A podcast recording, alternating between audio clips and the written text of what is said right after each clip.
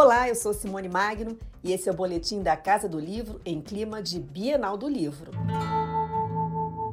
Alguém que vi de passagem numa cidade estrangeira.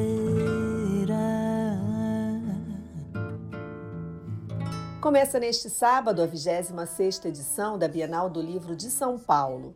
O evento vai até o dia 10 de julho no Expo Center Norte. O grupo editorial Record vai estar presente com uma série de novidades no estande e a participação de vários autores. Carla Madeira, grande fenômeno do mercado editorial brasileiro nesta década, celebra em uma conversa com o público as 100 mil cópias vendidas de Tudo é Rio, da editora Record. Ela é autora também de Véspera, que conta a história de uma mãe religiosa movida pela obsessão de unir a própria família e um pai alcoólatra que, num desatino, toma uma decisão que marcaria para sempre a vida de seus descendentes. A autora mulher que mais vendeu o livro na ficção nacional adulta em 2021 e finalista do Prêmio Faz Diferença do jornal o Globo na categoria Literatura, Carla festeja a oportunidade de estar perto dos leitores. Participar da Bienal está sendo uma festa no meu coração, por muitos motivos, né? O primeiro é a retomada dos encontros presenciais e é uma energia muito boa encontrar com o leitor, encontrar com outros autores, encontrar com as editoras, ver toda essa mobilização em torno da literatura. Eu acho que isso tem um valor imenso, né? E eu fico muito feliz de fazer parte né, com os meus livros. E eu vou ter no dia 4 um encontro com a Aline Bey, às 19 horas. Vai ser uma conversa sobre a figura feminina na literatura, mediada pela Marcela Ceribelli. E, então, são duas pessoas maravilhosas que eu tenho uma imensa admiração e muito gosto de me encontrar com elas e a gente conversar sobre essas coisas todas. Então, estou muito feliz.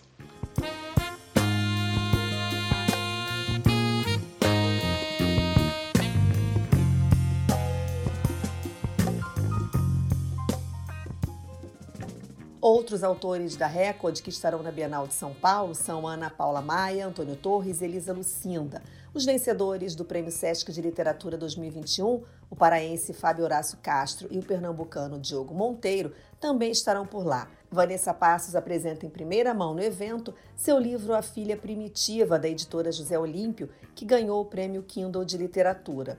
Famosos pelas intermináveis filas de autógrafos, Karina Risse e Eduardo Spor vão lançar pela Verus Editora boxes reunindo suas obras de maior sucesso e realizar sessões de autógrafos no Auditório Santana 3.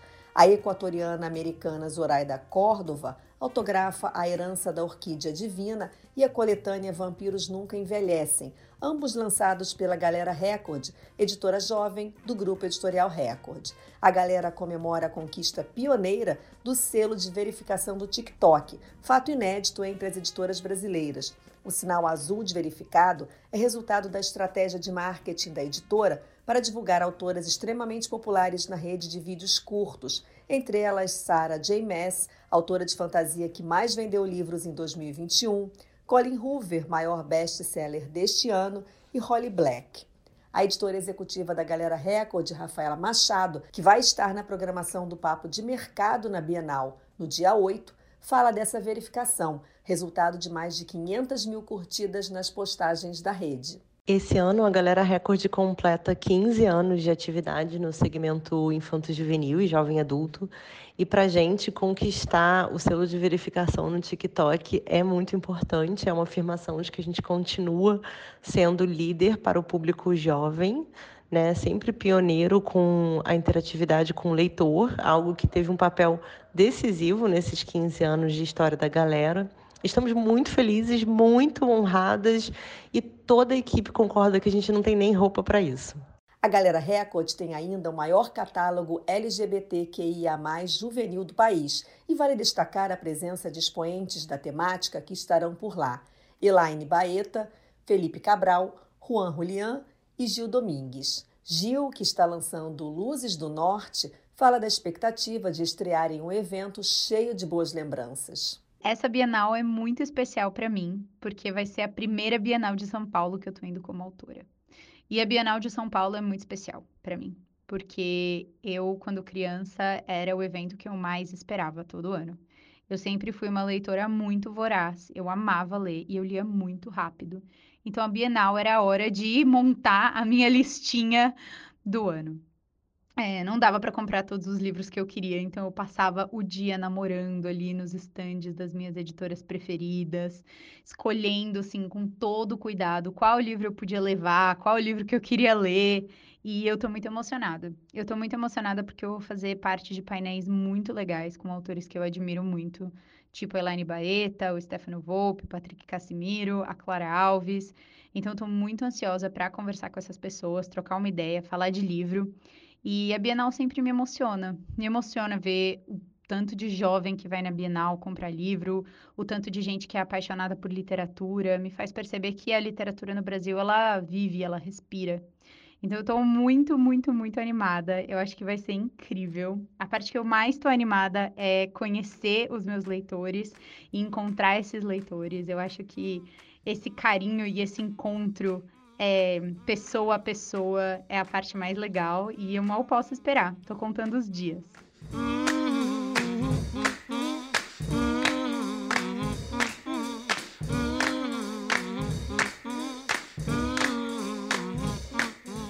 Outra estreia é de uma das personagens mais adoráveis e queridas da literatura mundial. O livro Matilda, do britânico Roald Dahl, também lançamento da galera, inspirou um cenário interativo pensado para os leitores e criadores de conteúdo que quiserem fazer selfies e postagens. O stand terá ainda uma réplica da famosa estátua de Carlos Drummond de Andrade, que virou atração turística na praia de Copacabana, no Rio. A iniciativa faz parte da programação comemorativa dos 120 anos de nascimento do poeta.